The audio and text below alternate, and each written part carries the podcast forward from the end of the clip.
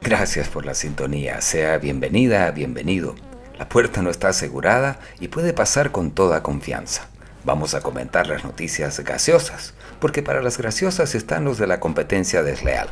Soy Osman Pazzi y estoy en el servicio. Siempre hemos dicho que los periodistas que cubren el área política no tienen tiempo para aburrirse, mucho menos durante los fines de semana. Resulta que la presidenta transitoria, Yanine Áñez, anunció su intención de participar como candidata, sí, escúchelo bien, como candidata en las elecciones del 3 de mayo. Había insistido, había reiterado, lo había dicho de muchas formas que no se iba a presentar que su misión era simplemente pacificar el país, reorganizar la maltrecha institucionalidad para que se puedan hacer unas elecciones limpias.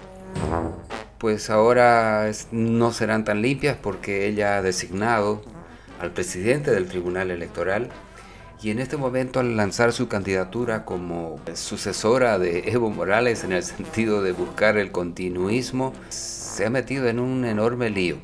Tiene todo el derecho la señora Áñez de buscar su aspiración, tienen todo el derecho quienes están a su alrededor de seguir gozando de las mieles del poder. Un partido, el de demócratas, que estaba muy venido a menos. En las últimas elecciones generales había obtenido una escasa votación y con esa escasa votación ahora están gobernando el país y puede que sigan gobernándolo si es que la presidenta utiliza el aparato estatal tal como lo hizo su antecesor Evo Morales y el movimiento al socialismo para buscar la presidencia. Ha dicho que no estaba en sus planes lanzarse como candidata, pero al igual que su antecesor, forzada, motivada por esas fuerzas, por esos intereses, aunque no lo dice con esas palabras, pues ya está en el ruedo electoral. Esto por supuesto ha preocupado a otros candidatos que han visto con este anuncio mermadas sus posibilidades, ya estaban mermadas porque se estaba dispersando mucho el voto y ahora pues habrá que tomar decisiones.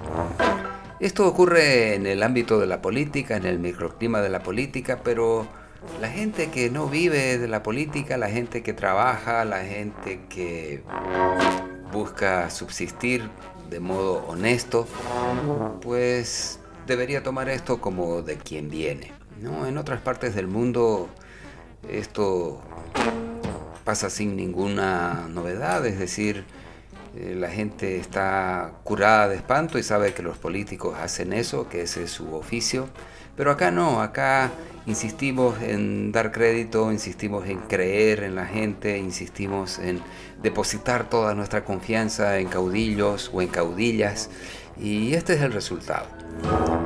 En lo personal, me parece muy bien, está en su legítimo derecho, lo dije hace un momento, pero depende de nosotros, ¿no? Si a usted no le gusta la candidata, pues vota por su candidato preferido. Si no encuentra un candidato que reúna las condiciones que usted crea que son indispensables para ejercer el poder, vota nulo, vota en blanco, eh, no vota. La democracia es eso. Allá el mundo de los políticos y nosotros acá en este mundo pues podemos divertirnos a costa de ellos haremos el intento de reírnos un poco de ellos porque ellos se ríen de nosotros todo el tiempo y con nuestra plata. Ahora nos despedimos porque nos están tocando la puerta. Hasta pronto. Cualquier parecido con la realidad no es casualidad.